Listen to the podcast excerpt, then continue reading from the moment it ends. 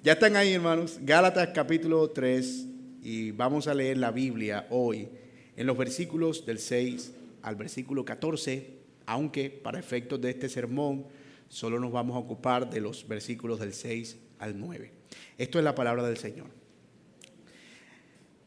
Así Abraham creyó a Dios y le fue contado por justicia. Sabed, por tanto, que los que son de fe, estos son hijos de Abraham. Y la escritura, previendo que Dios había de justificar por la fe a los gentiles, dio de antemano la buena nueva a Abraham diciendo, en ti serán benditas todas las naciones. De modo que los que de modo que los de la fe son bendecidos con el creyente Abraham, porque los que dependen de las obras de la ley están bajo maldición, pues escrito está, maldito todo aquel que no permanece en todas todas las cosas escritas en el libro de la ley para hacerlas. Y que por la ley ninguno se justifica para con Dios. Y eso es evidente, porque el justo por fe vivirá.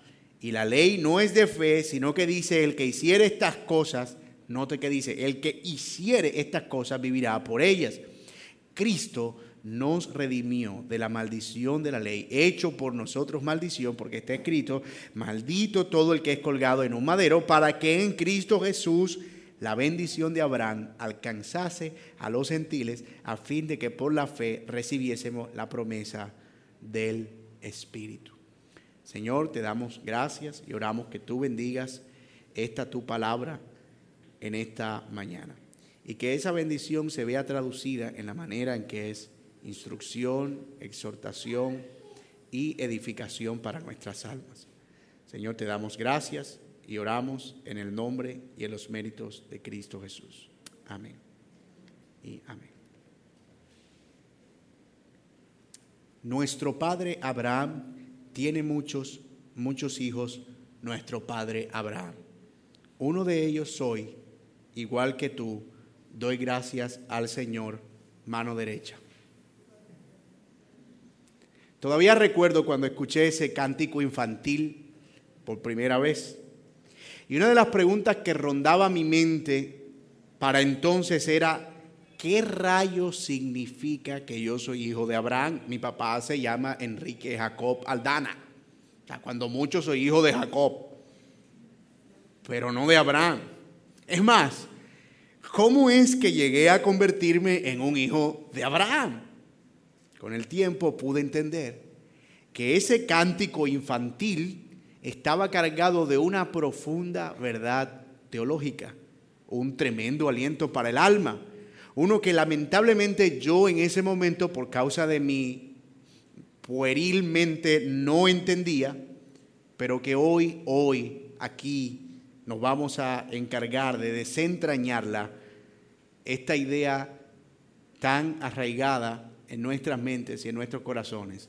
Abraham, el Padre. ¿El Padre de qué? ¿Qué significa eso? Pero esta vez lo haremos no a la luz de este cántico infantil, sino a la luz de las palabras del apóstol Pablo a los hermanos de Galacia. Como hemos visto en el transcurso de esta carta a los Gálatas, Pablo ha estado escribiendo a una iglesia que estaba siendo atacada por falsos maestros. ¿Y cuál era la enseñanza de esos falsos maestros? Que la salvación o la justificación se obtenía, además de Cristo, por medio de guardar las obras que Dios le había dado a Moisés, que eran muchísimas. Entre ellas, principalmente, la circuncisión. Pues según estos falsos maestros, esa circuncisión era como el certificado de que alguien pertenecía al pueblo de Dios. Los de Galacia no eran judíos, así que eso era bastante nuevo para ellos porque era la idea de que si ellos eran cristianos, debían pertenecer al pueblo de Dios, habían creído en Cristo ya, pero para ser parte de esa familia tenían que circuncidarse. Eso era una enseñanza peligrosa que el apóstol Pablo empezó a desmantelar mostrando que su evangelio era auténtico en los capítulos 1 al 2 y ahora a partir del capítulo 3 ha estado mostrando que hay pruebas suficientes para creer que esos falsos maestros estaban equivocados y que la salvación y la justificación de Dios, es decir, el poder tener una relación con Dios de modo que pertenezcamos a su pueblo y seamos bendecidos en Dios, es algo que viene por la fe solamente, por creer solamente y no por guardar las obras de la ley. El primer argumento que Pablo esbozó fue el de la experiencia de conversión de los de Galacia. Lo vimos en los versículos 1 al 5 en su momento, en el sermón antepasado o tras antepasado. Hace tanto. ¡Wow! Cuando el apóstol Pablo dijo, miren, la verdad de que ustedes son salvos por la fe es que ustedes recibieron al Espíritu Santo cuando creyeron antes de que vinieran estos falsos maestros a enseñarles sobre las leyes judías. Cuando ustedes no tenían ningún conocimiento de cómo vivieron los judíos, ustedes creyeron en el Evangelio, creyeron en Cristo y fueron salvados. Recibieron el Espíritu Santo. Esa era la evidencia. ¿Por qué creen ahora que necesitan volver a esas obras judías para la salvación? Ahora bien, Pablo continúa su argumento para probar que la fe solo viene por la fe la, salvación, perdón, solo viene por la fe, esta vez apelando a un segundo argumento. El argumento ya no de la experiencia, sino el argumento de la escritura, desde el Antiguo Testamento mismo.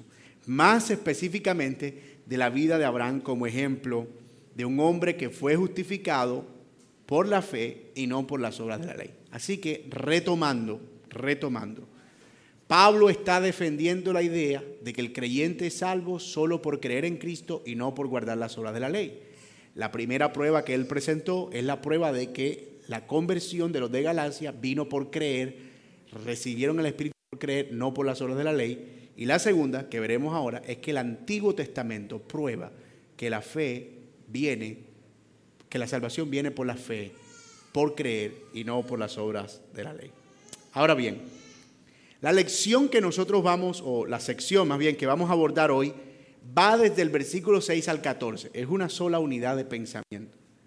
Pero nosotros nos vamos a concentrar solo en la primera unidad. Y yo sé que el anuncio decía que íbamos del 6 al 14, pero los sermones tienen vida propia.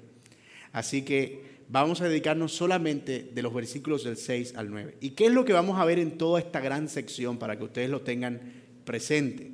Número uno, vamos a ver que Dios justifica al hombre y lo recibe solo por la fe y no por las obras de la ley. La prueba de eso es que el mismo Abraham fue bendecido y aceptado o constituido pueblo de Dios por creer y no por guardar la ley, la cual no existía cuando él fue llamado por el Señor. Versículos del 6 al 9, de eso vamos a hablar hoy. Pero también veremos, por otro lado, y contrario a lo que produce la fe, que el confiar en las obras de la ley conduce a una maldición porque el Antiguo Testamento enseña que quien no guarda toda la ley será maldito, versículos del 10 al 12.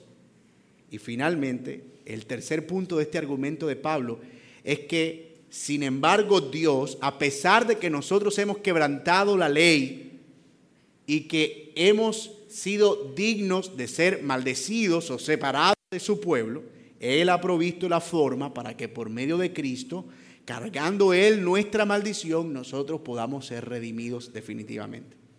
Así que espero que me sigan y yo también espero que podamos hacer un esfuerzo porque el argumento que Pablo desarrolla aquí lógicamente es complejo, pero teológicamente lo es aún más. Y entonces eso va a requerir que tengamos un poquito más de atención y paciencia.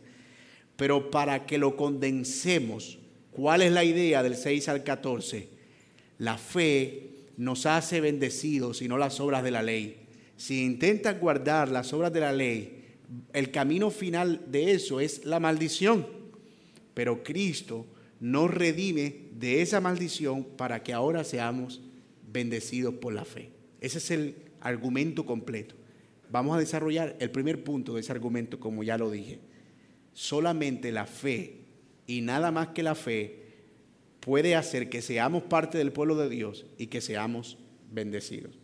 Ahora bien, yo soy consciente de que esto es bastante contenido.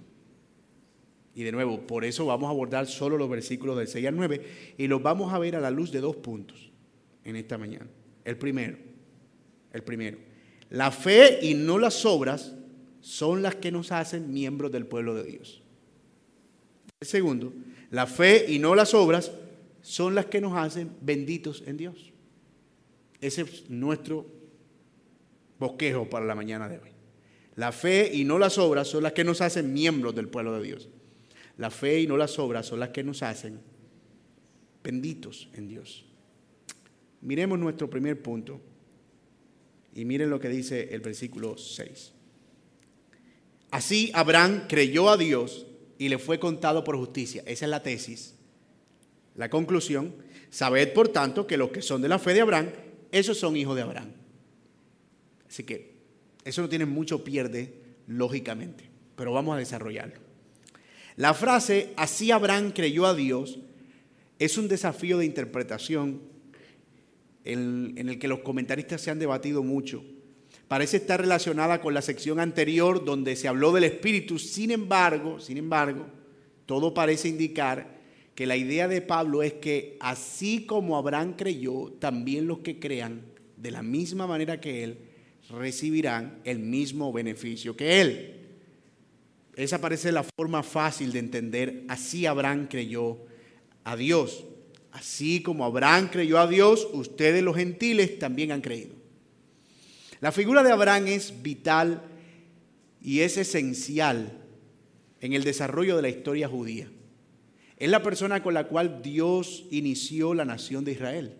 Ustedes recuerdan, Génesis capítulo 12, Dios lo llama a él de la tierra de Ur, de los caldeos, y le dice, sal de tu tierra y de tu parentela a la tierra que yo te mostraré y él en obediencia a Dios abandona todo en la tierra de Ur y sale a un lugar que no conocía, a una tierra que no sabía dónde, solamente confiando que Dios lo llevaría a un buen destino. Además de eso, aunque no tenía hijos y era avanzado ya en edad, el Señor le dijo que él sería el padre de una nación y que su descendencia sería como las estrellas del cielo que nadie podía contar. Y es a partir de Abraham que Dios inicia lo que nosotros conocemos en toda la Biblia como la nación de Israel. Así que si hay un personaje importante para los judíos, es la persona de Abraham. Y de hecho, era importante también para los que vivían en los tiempos del Señor Jesucristo. De nuevo, Abraham era considerado el padre de la nación judía en el mundo y de hecho es considerado todavía por los judíos el padre de la nación y que para estar, para ser un judío, de alguna manera hay que estar vinculado al linaje de Abraham.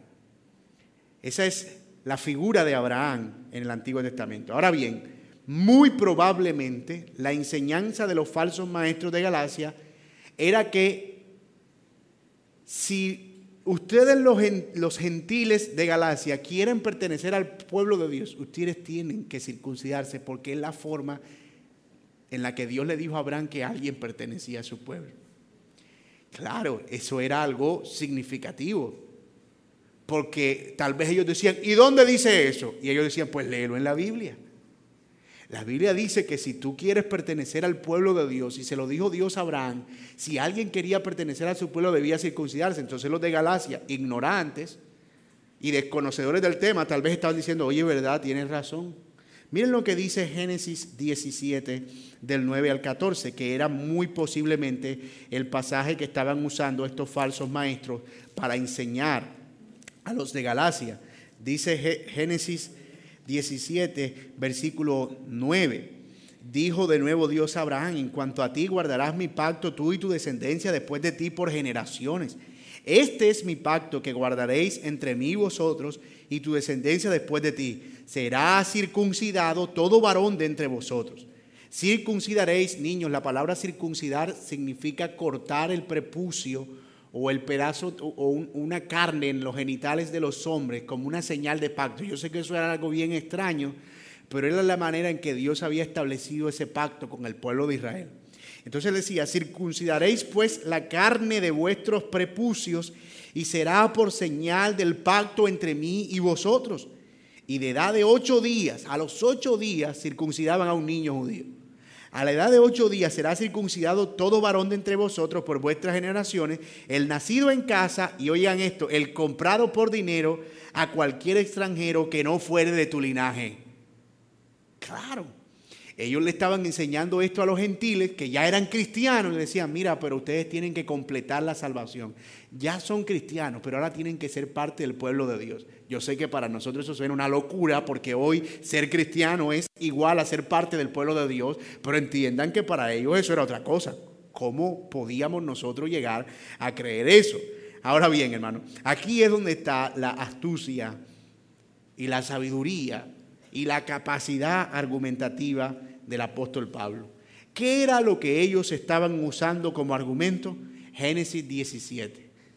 Pero ¿qué es lo que Pablo cita para mostrar que Abraham ya era parte del pueblo de Dios cuando él recibe la orden de ser circuncidado? Génesis capítulo 15, versículo 6. O sea, miren lo que dice el versículo 6 del capítulo 15 de Génesis. Y creyó a Jehová, hablando de Abraham, y le fue contado por justicia. Lo que Pablo quiere comunicar es que antes de que Abraham recibiera la orden de ser circuncidado, él y su familia y sus hijos, Dios ya le había dicho que él era justo y que era aceptado delante de él. Ya él estaba unido al Señor y no por otra cosa distinta a creer. Mis hermanos, jaque mate, eso es una jugada maestra. Ustedes están enseñando que solo se es aceptado por la circuncisión. Pues déjenme mostrarle que antes de ser circuncidado ya Abraham era aceptado. La importancia de leer la Biblia completa la importancia de leer la Biblia completa. Eso es lo que Pablo está diciendo. Si ustedes quieren usar la historia de Abraham para decir que hay que circuncidarse para ser aceptado por Dios, pues déjenme decirles que el mismo Abraham ya había sido aceptado por Dios solo por creer antes de que la circuncisión existiera. Léalo en el capítulo 15, versículo 6. Bueno, no existía capítulo 15, versículo 6 antes, pero es evidente que eso estaba antes en la historia. Así que la circuncisión era la evidencia externa de la fe interna. Era la señal visible de la unión invisible. De la misma manera que el bautismo hoy es la señal visible de la unión invisible, la circuncisión era la señal visible de la unión invisible. ¿Cuál unión invisible? La unión espiritual entre el creyente y Dios. Lo que hacía la circuncisión era solo mostrarla hacia afuera, pero no la producía. Así que si un creyente se circuncidaba, era un creyente mocho, pero la circuncisión no le añadía nada. O sea, si tú te quieres mochar el prepucio, pues mochatelo, pero ya estás unido al pueblo. Es como si yo dijera, es que yo para ser más creyente tengo que cortarme la oreja pues córtatela, si te la quieres cortar, córtatela, pero, pero si ya tú creíste, ya tú estás unido al pueblo de Dios, vas a ser un creyente sin una oreja. Es, ese es tu problema. Ahora no sé, Pablo era brillante. ese argumento es brillante. Uno dice, ah, pero eso es muy sencillo. Si tú lo ves sencillo ahora. Pero Pablo está dejándolos a ellos sin argumento, sin argumento. Pero Pablo no va a dejar las cosas ahí. Él dice, miren, no solo Abraham fue justificado por creer y aceptado por creer. Sepan, por tanto, miren lo que dice ahí el versículo 7. Eh, Sepan, por tanto, en otras palabras, vayan enterándose cáiganse de espaldas, váyanse de para atrás. Los que son de la fe, estos son los hijos de Abraham. Lo que hace que alguien sea añadido al linaje del pueblo de Dios no es la circuncisión, es la fe. Y si ustedes tuvieron fe, ustedes son del linaje de Abraham y no necesitan ninguna otra cosa más. No hay tal cosa como una etnia especial de Dios. No solo los judíos o circuncidados son los que son parte del pueblo de Dios, son todos aquellos que creen con fe. Hace poco hubo una ola, bueno, todavía como que existe, de gente viajando a Israel porque sentían que si se bautizaban en el Jordán, el bautismo era más poderoso. Entonces iban ya bautizados, ya siendo creyentes, a bautizarse otra vez en el Jordán, para tomarse la foto y decir, mira, yo me bauticé en el Jordán. Y como por curiosidad, ¿no te encontraste con Juan el Bautista por ahí como que?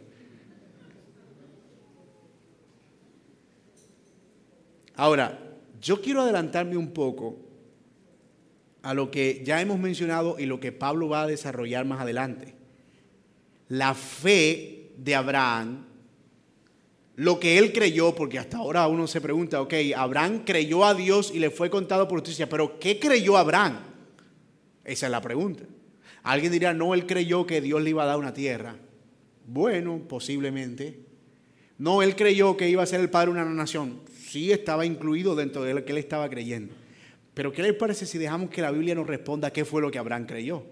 Hebreos capítulo 11 nos da la idea completa de qué fue lo que Abraham creyó. Dice el capítulo 11, versículos 8 al 12, y luego ahí mismo 11, 17 al 20. Y voy a leerlo tratando de que sea la misma palabra que nos responda. Por la fe Abraham, siendo llamado, obedeció. Por la fe obedeció. Noten la relación ahí. Primero fe, luego obediencia. Para salir al lugar que había de recibir como herencia y salió sin saber a dónde iba porque la, por la fe habitó como extranjero en la tierra prometida, como en tierra ajena, morando en tiendas con Isaac y Jacob coherederos de la misma promesa, porque esperaba la ciudad que tiene fundamento, cuyo arquitecto y constructor es Dios. El 17 dice, por la fe Abraham cuando fue probado, ofreció a Isaac, y el que había recibido las promesas ofrecía a su unigénito, habiéndosele dicho, en Isaac te será llamada descendencia, pensando que Dios es poderoso para levantar aún de entre los muertos de donde en sentido figurado también lo volvió a recibir. Por la fe bendijo a Jacob, a Isaac y a Jacob y a Esaú respecto a cosa venidera. ¿Hacia dónde estaba la fe de Abraham? Hacia una cosa futura. Hacia una resurrección futura, hacia una tierra prometida de un descanso futuro y hacia una promesa futura. Él no estaba pensando en la tierra prometida que él recibió, o bueno, que Dios le prometió y que recibieron los judíos en los días de Josué y Caleb. Él estaba pensando en una ciudad celestial cuyo arquitecto es Dios. ¿Qué era entonces lo que Abraham estaba creyendo?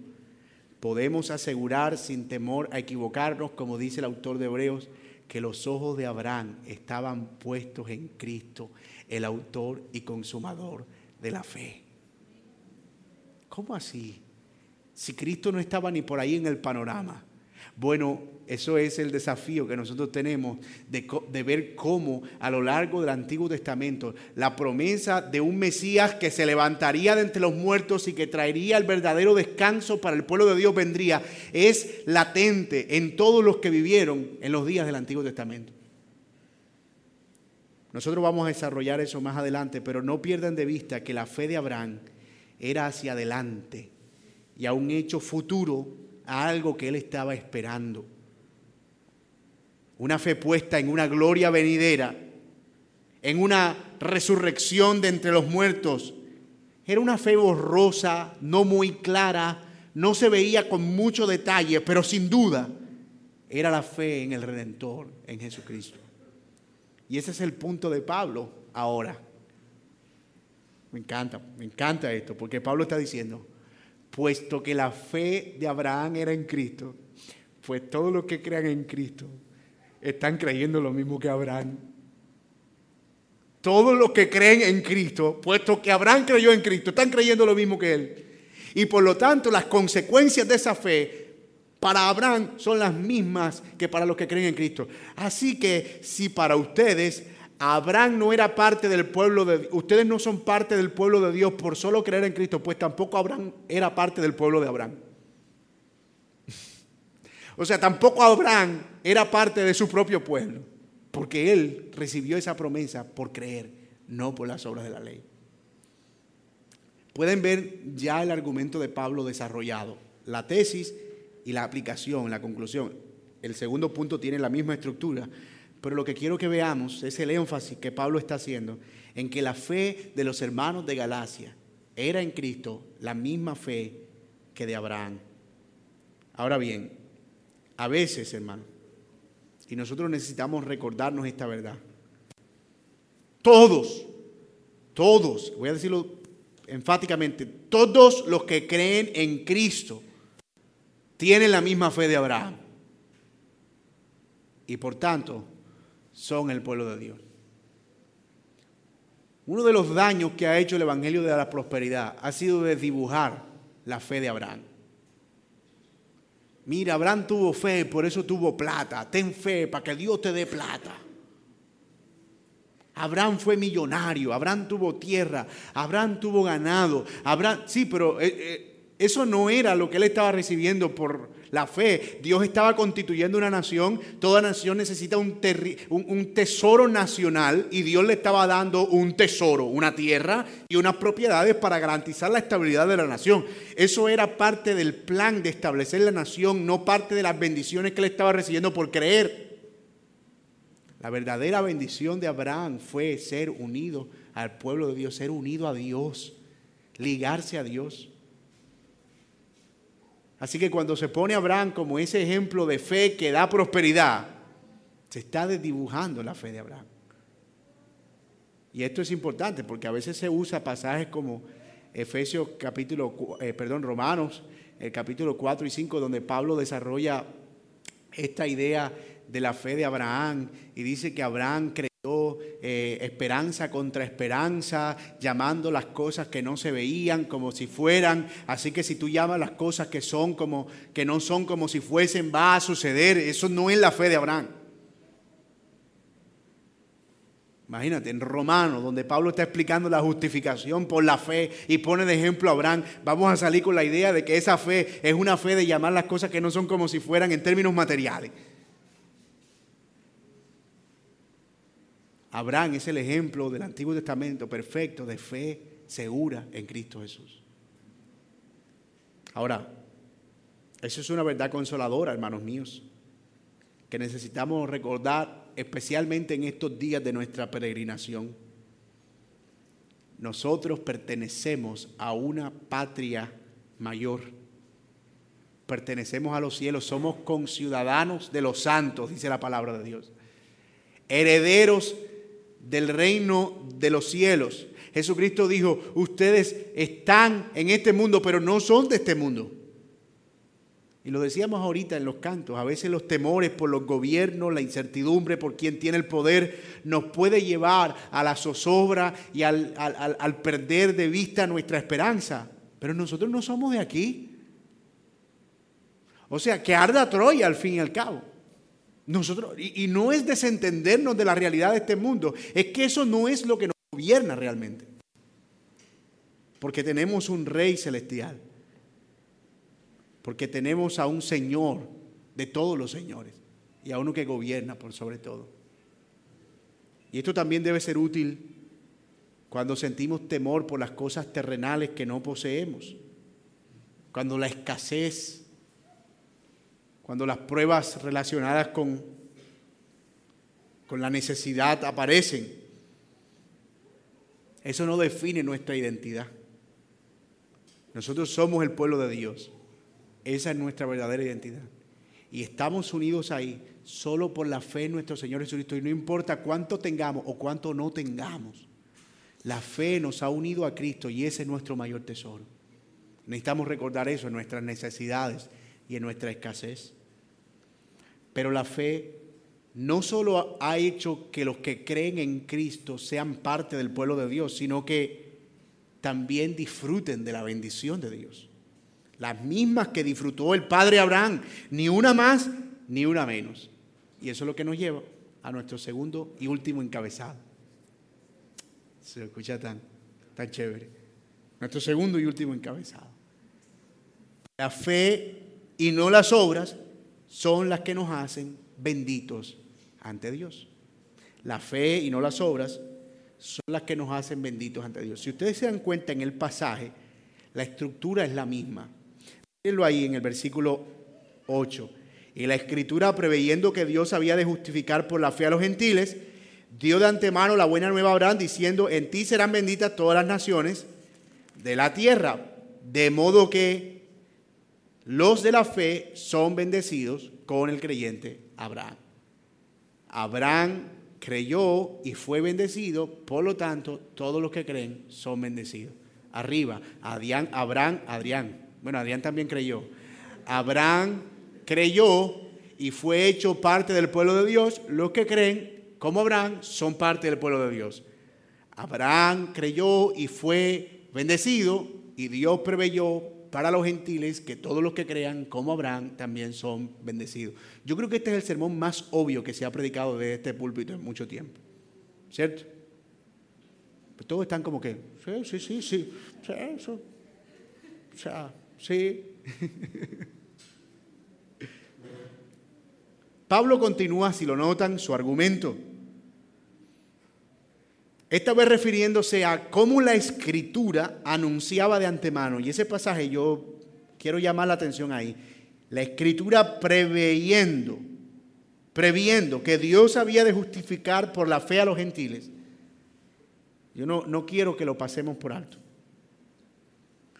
Pablo atribuye aquí a la escritura una capacidad viva. Por supuesto, porque la escritura es la palabra de Dios. Y la Biblia dice que la escritura es viva y eficaz. Pero a mí este pasaje no, deja de, no me deja de impresionar, de impactar. Es la realidad de que la palabra es realmente viva y eficaz. Y estoy pensando precisamente en la enseñanza de la semana pasada donde meditamos en cómo la escritura trabaja en nosotros y cómo el espíritu que la inspiró está aquí anticipando nuestra esperanza como lo vemos claramente en el pasaje. La escritura preveyendo. Pablo profundiza en la verdad que acaba de presentar, esta vez dejando ver que el propósito de Dios desde el principio, desde el principio, no solo era traer a los que creen a que fueran parte del pueblo de Dios, incluyendo a los gentiles, quienes eran considerados, entre otras cosas, malditos por los judíos. O sea, un judío circuncidado que era miembro del pueblo de Dios o el pueblo de Abraham o de Israel, tenía la idea de que quien no era parte del pueblo era un maldito. Entonces, para ellos los gentiles eran malditos. De hecho, tanto es así, y lo explicábamos en su momento, que esa era la razón por la que se lavaban las manos antes de comer. No por un asunto higiénico, sino porque tal vez la moneda que, agarraron o la manzana que tocaron o el pan fue tocado por algún gentil y ellos no querían que la maldición entrara en sus vientres. Cosa rarísima, pero esa era la animadversión que había entre ellos. Ahora, lo que Pablo está diciendo aquí es que esos gentiles que eran malditos para los judíos, Dios había previsto que fueran bendecidos por medio de la fe y no por las obras. La cita de Pablo proviene de Génesis 12.3 y es complementada con Génesis 18.18, una promesa también dada antes de la circuncisión. Es decir, antes de que la circuncisión existiera, Dios le había dicho a Abraham que en él serían benditas todas las familias de la tierra. Escuchen eso, ese en él no significa que gracias a Él o a través de Él, sino con Él, con la misma fe de Él, todas las naciones, no solo los judíos, serían benditas. Esto que Pablo está diciendo es revolucionario, porque lo que se creía habitualmente era que la fe estaba destinada solo para aquellos que eran parte del pueblo de Dios. Y él está diciendo, no, Señor, antes de todo eso, antes de la circuncisión, antes de que el pueblo de Dios fuera pueblo de Dios, Dios había decidido bendecir a las naciones por medio de la fe. Y ese argumento es importante porque derriba la idea de los falsos maestros de Galacia que muy seguramente estaban empleando para atemorizar a los gentiles, que ellos debían circuncidarse porque de lo contrario eran creyentes, pero creyentes malditos, como la ven. Está bien, ustedes creyeron en Cristo, eso es bueno, pero todavía están malditos. Digamos que con Cristo se quitaron el maldí. Todavía le falta el tos. Están medio malditos. Así que si se circuncidan, van a tener la bendición de Abraham, es decir, la bendición de ser parte del pueblo que Dios bendice. Mira la artimaña de Satanás. Ellos estaban usando la Biblia para engañarlos a ellos, a los gentiles.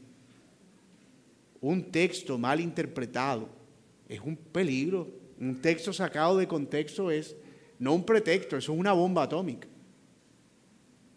¿Cuánta gente aquí no fue, bueno, aquí no, porque yo sé que ustedes no han pasado por eso, pero ¿cuánta gente no ha entregado su dinero porque alguien le dijo que si sembraba 100, Dios le iba a dar 10 mil?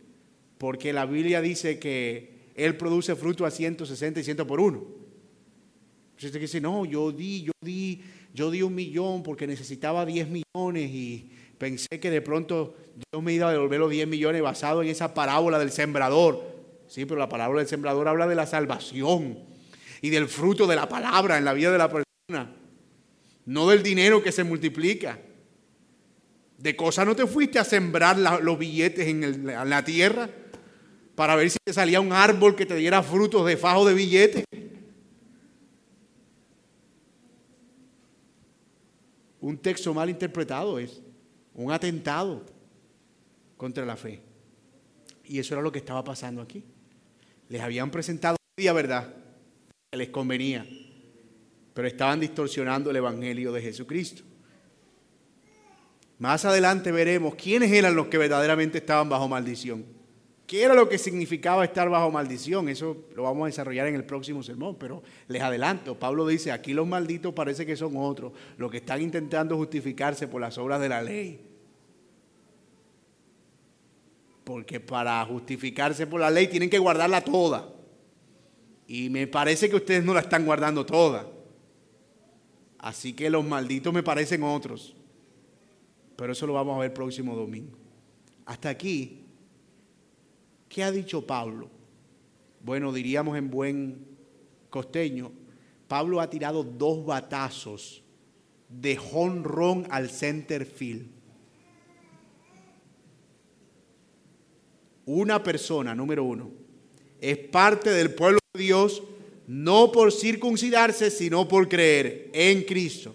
Y esto porque así Dios lo estableció, no desde los días de Cristo, sino de los días de Abraham, precisamente. Segundo batazo. La bendición de Dios se recibe no por circuncidarse, sino por creer en Cristo. Y esto es así, no porque Dios lo hizo después de los días de Cristo, es porque así lo hizo desde el principio, precisamente en Abraham.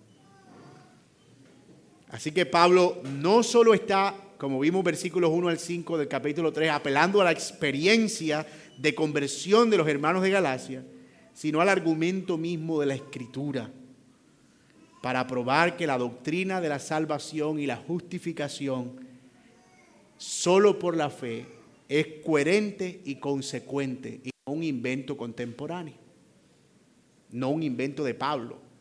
Eso viene del Antiguo Testamento. Varias enseñanzas prácticas para cerrar, cuatro específicamente. Número uno, vemos aquí que Dios nunca ha tenido dos métodos para la salvación.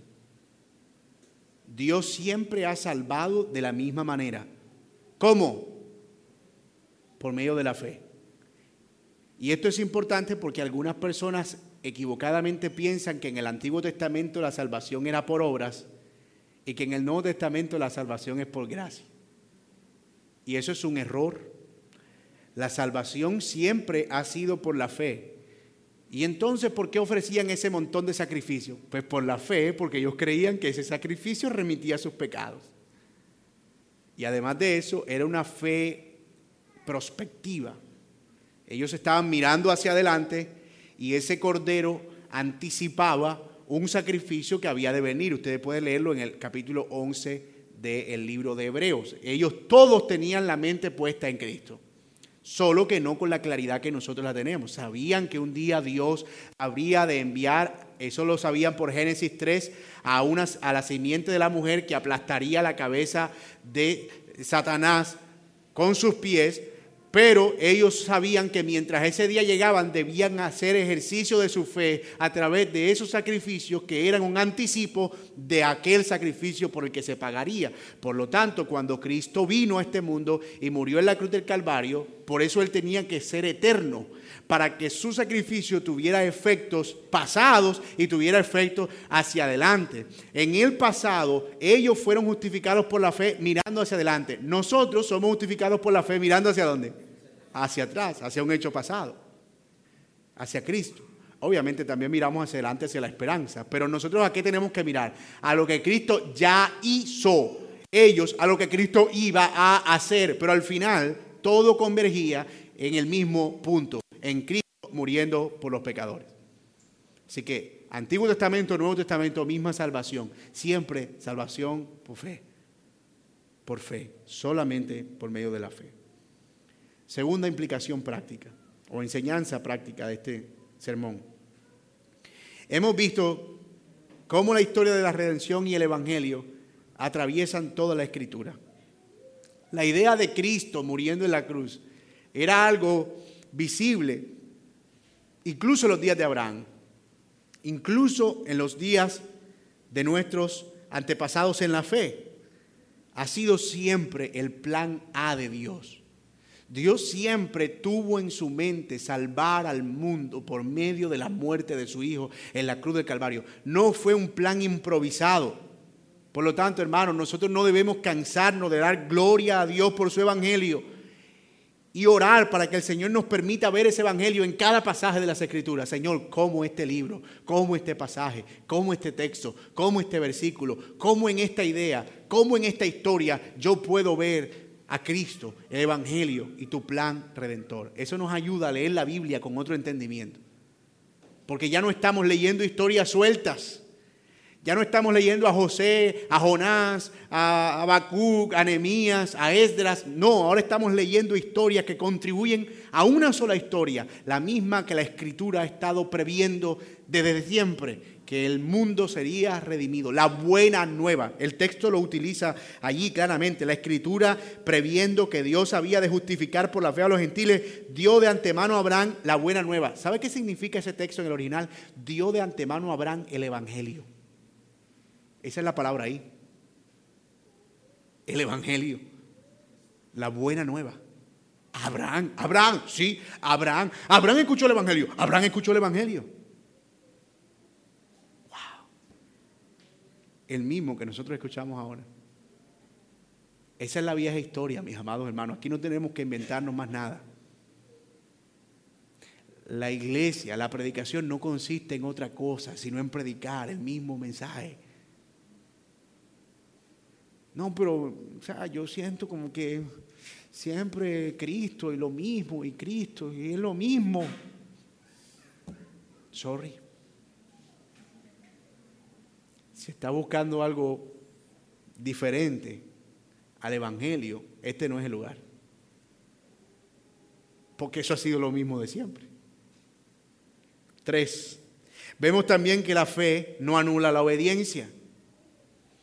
Dios vio la obediencia de Abraham como también la nuestra, pero esa obediencia de Abraham estuvo precedida por la fe. Dios hizo un pacto en la circuncisión, pero ya había fe antes. Abraham obedeció al sacrificar a su hijo Isaac, pero ya había fe antes. Él no fue aceptado por esas obras, pero la fe lo produjeron. Es decir, Abraham no llegó a ser obediente por sí mismo, sino porque confiaba en Dios. Y de la misma manera nosotros, hermanos, nuestra fe produce obediencia, no al revés. La obediencia no produce fe. La fe, de hecho, no se puede producir. No es una obra, es un regalo de Dios. Y ese regalo es el que nos mueve a nosotros a la obediencia. Pero no son dos cosas desconectadas. Aquí no estamos enseñando que solo tienes que creer y no hacer más nada. Es que creyendo en Cristo solamente el Señor produce por esa fe unas obras que son para su gloria y el Señor se deleita, como en Abraham y su obediencia, Él se deleita también en nuestra obediencia, que es resultado de la fe y debemos procurar esa obediencia para la gloria de Dios. Si tú dices que tienes fe y eres desobediente, tú no eres diferente al diablo. Porque la Biblia dice en Santiago capítulo 3 que los demonios creen en Dios y qué? Y tiemblan. Pero ¿qué es lo que ellos no pueden hacer? Obedecer. Así que lo que hace evidente nuestra fe es esa obediencia confiada a la palabra del Señor. Y finalmente, mis amados, como cuarta implicación práctica de este sermón, hay muchas mentiras que el mundo y el diablo van a decir de nosotros. Nos vamos a sentir acusados muchas veces delante del trono del Señor como Zacarías el profeta. Se refiere a, al sacerdote Josué y a, y a cómo había una obra de Satanás inquiriendo y acusando continuamente delante del trono. Nosotros vamos a experimentar eso muchas veces, pero debemos recordar estas dos grandes verdades. Número uno, por la fe somos parte del pueblo de Dios y nada nos separará de ahí. Y número dos, por esa misma fe somos bendecidos en la misma manera que Abraham y no necesitamos nada más de ahí. Somos bendecidos. Somos parte del pueblo de Dios. ¿Qué más necesitamos? No importa cuántas cosas nos falten cuánto suframos, estas son realidades terrenales, las que incluso puedan ser las más grandes del mundo, pero nosotros tenemos una realidad celestial, lo que hemos sido hechos por Dios, y eso es lo que debe impulsar permanentemente nuestro ánimo y nuestro gozo. Romanos 8 dice, ¿quién nos separará del amor de Cristo? Tribulación, angustia, persecución, hambre, pestilencia, espada. Nada nos separará del amor de Cristo. Mas en todas estas cosas somos más que vencedores por medio de aquel que nos amó. Por lo cual estoy seguro que ni la muerte ni la vida, ni ángeles, ni principados, ni ninguna cosa creada nos podrá separar del amor de Dios que es en Cristo Jesús. Hermano, qué realidad más gloriosa para nuestras almas. Somos hijos de Dios y somos bendecidos en Dios con todo lo que eso significa. Y me encanta que recuperemos ese sentido de ser bendecidos. Porque con el tiempo esa realidad se ha distorsionado. ¿Cómo está? Bendecido 31 de diciembre con prima. Pero por allá en, febrero, ya cuando se fueron las primas y todo, ¿cómo está? Ahí, ahí, por la orillita.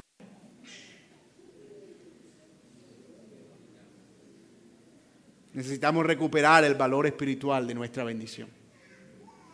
Amigo que estás aquí, sin Cristo, que no eres creyente, y tal vez te has preguntado, ¿yo qué tengo que hacer para ser parte del pueblo de Dios? Lo que te voy a decir va a sonar revolucionario. Tienes que hacer nada. Pero tienes que hacer todo. Creer en Cristo, quien lo hizo todo por nosotros. Poner tu confianza en Él y descansar en su obra. Creer que tú eres un pecador y que Él murió por tus pecados. Necesitas arrojarte con confianza a los brazos de Cristo, como un niño se arroja a los brazos de su padre, sabiendo que no lo dejará caer. El Señor no te dejará sino que te hará parte de su pueblo y te dará las mismas bendiciones de Abraham, de Isaac y de Jacob, las mismas bendiciones que tenemos en Cristo Jesús. Señor, te damos gracias por tu palabra. Gracias por la bendición que nos has dado al salvarnos por la fe en Cristo. Gracias por redimirnos. Gracias, Señor, por haber provisto la fe que nosotros no podíamos producir, para que ahora confiemos en ti y creamos de todo corazón que hemos sido salvados, que somos parte de tu pueblo y que somos bendecidos y ninguna realidad de este mundo va a cambiar esa realidad celestial. Gracias Señor. Gracias, Oh Señor Jesucristo, por tu amor y por tu misericordia y por morir en la cruz por nuestros pecados. Gracias por la verdad del Evangelio, la vieja historia, Señor, que nosotros recordamos día tras día, momento tras momento, domingo tras domingo. Gracias porque la palabra nos apunta continuamente a esa historia y en ella nosotros encontramos todo lo que nosotros somos. Señor, te damos gracias